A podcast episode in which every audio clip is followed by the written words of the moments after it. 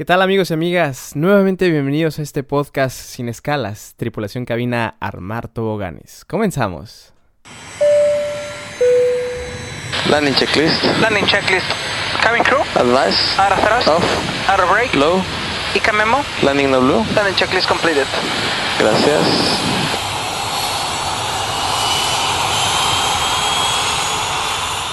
¿Qué tal amigos y amigas? Nuevamente bienvenidos a este podcast sin escalas. El día de hoy quiero hablarles de un tema que también me ha estado pidiendo muchísimo.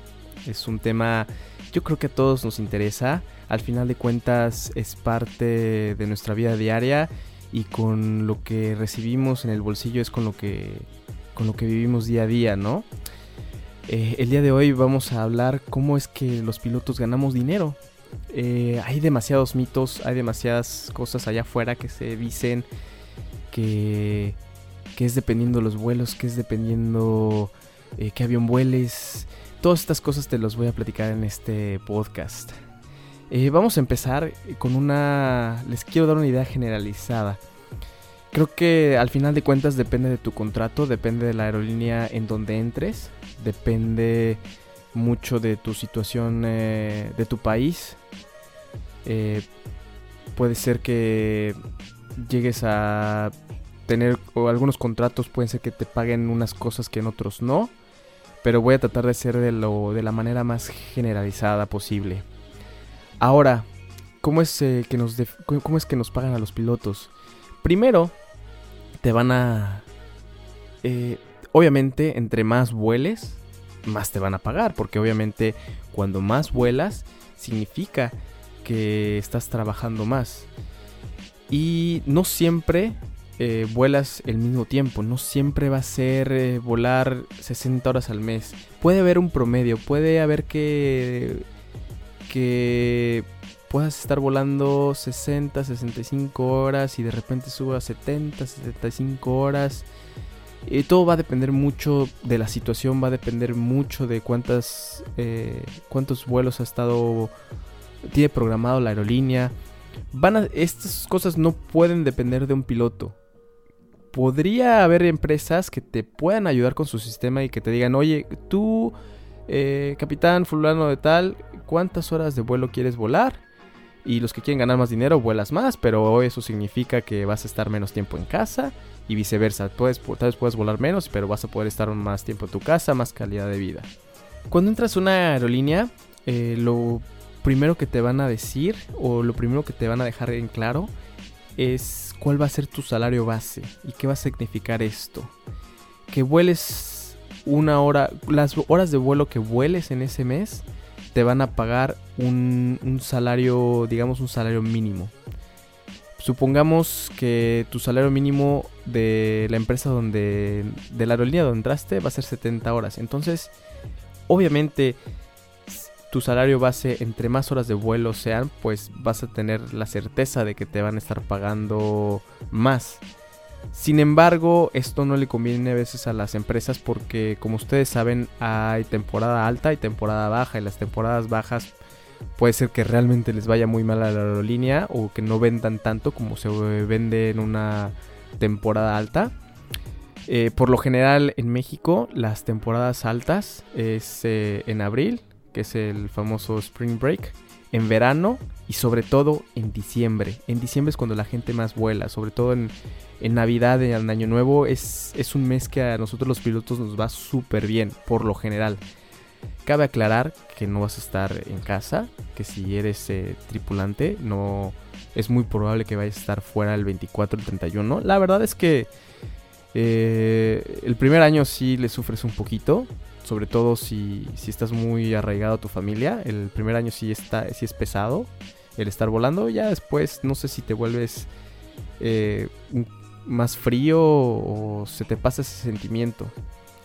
O más bien yo lo que le digo a mi familia es que yo tengo dos años, casi dos años y medio sin verlos. Eh, creo que tú haces el momento. O sea, yo puedo probablemente cuando los vuelva a ver, ese va a ser un 24 de diciembre multiplicado al universo. porque tenemos muchísimo tiempo sin vernos y, y yo los extraño muchísimo y ese día va a ser para mí súper especial y yo creo que lo voy a recordar toda mi vida, porque jamás los había dejado de ver tanto tiempo. Eh, pero bueno, no nos desviemos del tema, perdónenme. si a ustedes lo que les interesa es está en este video porque quieren ver sobre el, sobre, sobre el dinero. Y bueno, eh, una hora de vuelo, cuando se considera hora de vuelo, no es cuando nosotros entramos al aeropuerto, no es cuando nosotros vamos de camino al aeropuerto, no es cuando pasamos filtros de seguridad, no es cuando entramos al avión, tampoco es cuando cerramos puertas.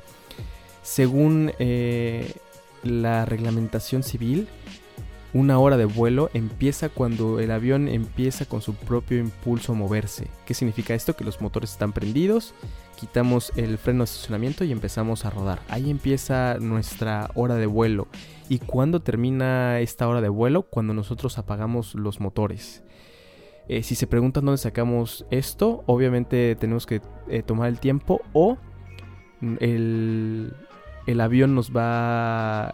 El sistema está hecho para que mm, empiece a contar cuando empiece con su propio impulso o cuando, y cuando apagamos motores de, la...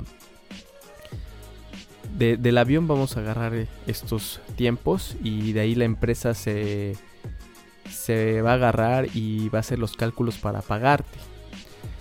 Ahora, va a haber diferentes tipos de aviones donde va a ser más fácil hacer horas de vuelo y hay aviones donde va a ser más difícil hacer horas de vuelo.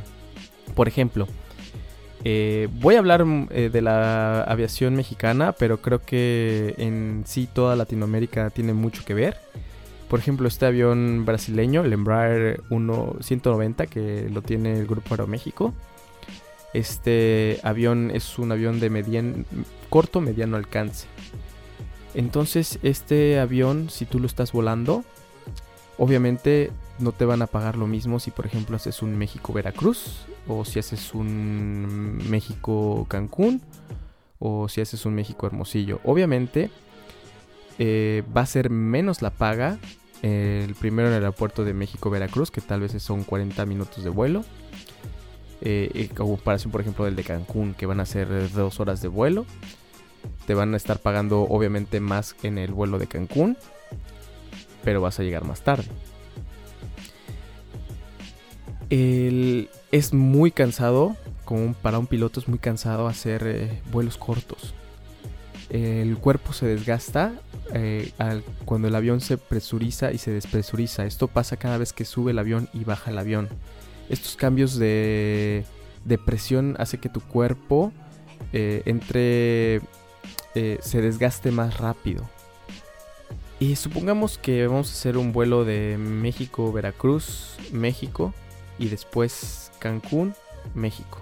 Son cuatro tramos. Aproximadamente serán seis horas de vuelo. Puede ser más, puede ser menos. Supongamos que son seis horas. Y otro piloto hace un vuelo México-Tijuana, Tijuana-México. Y son las mismas seis horas de vuelo. Pero la jornada probablemente va a ser un poco más eh, larga en el vuelo de cuatro tramos. Porque pues obviamente el, el vuelo no es continuo, sino que se baja la gente, tienes que bajar la carga, tienes que subir la siguiente carga, sube la gente, te vas de regreso, tal vez hay alguna demora, etcétera, etcétera, etcétera. Entonces, eh, al piloto que va a Tijuana, probablemente le hagan, le paguen lo mismo, pero este piloto va- tal vez vaya a trabajar un poco menos porque nada más va a realizar dos aproximaciones y nada más va a aterrizar dos veces, cuando el otro piloto nada más, eh, el otro piloto va a hacer cuatro aterrizajes y cuatro despegues. Pero esto va a depender también mucho de- del avión que estés volando. Y también depende mucho de tú cómo seas como piloto. Hay unos pilotos que les encanta volar vuelos cortos, hay unos más que les gustan los medianos, hay otros que les encantan los largos. Eh, obviamente, entre más largo el vuelo, va a ser menos la carga de trabajo porque vas a reunir las horas más rápido. Eh, contando esto, eh, como les decía, el, Embraer 190 es un avión de medio, corto medio alcance, donde para ganar las mismas horas de vuelo que lo haría un avión de mediano o largo alcance, le va a costar un poquito más de tiempo. Entonces, pero obviamente eh, es curioso que como piloto primero tienes que empezar con aviones más pequeños y poco a poco vas escalando aviones más grandes y más grandes. Porque obviamente los vuelos, los aviones grandes son los que tienen la mayor calidad de vida, por lo mismo que les estoy platicando que puedes hacer más rápido tus horas de vuelo. También eh, cabe recalcar que no puedes eh, hacer las horas de vuelo que tú quieras, eh, el tiempo que tú quieras. Hay reglamentación aérea donde tú tienes que respetar esta reglamentación y donde se hacen unos tiempos específicos conforme a las investigaciones que se han hecho previamente de la fatiga de, pilotos. por ejemplo, un día en México lo máximo que puedes hacer es 8 horas y media de vuelo y créanme que cuando haces ese, ese tiempo de vuelo para una cabina de dos pilotos, es, se siente muchísimo, se siente muy cansado, porque no nada más son 8 horas y media de vuelo. Esto es más la hora de jornadas y las horas de jornada son cansadísimas porque eh, la hora de jornada empieza cuando tú llegas y haces eh, el famoso check-in, cuando tú firmas para el vuelo, cuando llegas a la oficina. Pero amigos, seamos sinceros, siempre que tienes que irte al aeropuerto, siempre tienes que levantar muchísimo tiempo antes y generalmente los aeropuertos están retirados de las zonas urbanas o en las cercanías mm, no es tan cómodo vivir como en otros lados. Entonces, tienes que dedicarle mucho tiempo más, tienes que definitivamente, o sea, llegas al aeropuerto, estacionar el carro es conflictivo, eh, el salir de tu carro, agarrar tu maletín de vuelo y todavía caminar hacia la oficina todavía queda un buen rato, entonces esto, esto eh, va aumentando, aumentando, aumentando, aumentando, aumentando nuestra hora de jornada. Que como les repito se considera desde que hacemos eh, el check-in pero nuestra hora de jornada empezó desde muchísimo antes. Nos tardamos mucho en llegar al aeropuerto. Y todavía de mismo modo cuando aterrizamos cuando llegamos todavía nos tenemos que bajar tenemos que bajar el, maletín de vuelo tenemos que llegar agarrar eh, el, carro irnos de regreso a casa es muy cansado amigos así que por favor eh, si tú eres un usuario si tú has usado el avión alguna vez y te enojas porque hay una demora y quieres tú eh, tratar de, de quejarte con una sobrecargo, de quejarte con un piloto, créame que estamos en la misma posición. Nosotros también queremos llegar en cuanto sea posible. No, no es por mala onda. Eh, creo que el 99.9% de los pilotos en esas situaciones de mucho cansancio que lo único que queremos es ya llegar, es queremos eh, descansar y, y, las demoras, créame que no sé si haya personas que realmente que las quieran hacer porque porque tengan ganas ese día, que como de agarrar y decir el avión, ay, pues hoy se me antoja demorar el, el vuelito una hora y media para que se enojen los pasajeros. Obviamente no lo hacemos por este por ese lado, amigos. Es, nosotros también somos seres humanos, nosotros también nos cansamos y, a veces también llegamos súper... Eh, llegamos... Eh, llegamos cansados a, al aeropuerto y todavía tener que... Sobre todo con mis compañeras sobrecargos, compañeros y compañeras sobrecargos, son los que más eh, sufren de, este tipo de, de quejas. Y luego es muy difícil, ¿no? Creo que estoy hablando ahorita por, por muchos de mis colegas que han tenido que, dar la cara por, por tratar de explicar, ¿no? En fin, y bueno, para todo esto, eh, también muchas preguntas que han hecho es si, si nosotros pagamos el hotel o, o cómo es eh, cuando llegamos a un aeropuerto donde, donde no es nuestra base. Por ejemplo, no sé si tú estás viviendo en la Ciudad de México, le llamaremos que estás en base México y si te haces un, varios vuelos y por, eh, por una razón de la compañía se le hace más cómodo que tú duermas en Hermosillo, te van, ellos te se aseguran de, de, tener una transportación para ti y ellos se aseguran de ellos eh, hacer un una reservación en el hotel y que tú te puedas quedar ahí. También depende eh, de la compañía, son los hoteles que te van a, a dejar. Eh, y obviamente te tienes que alimentar. Y esto es parte de tu salario.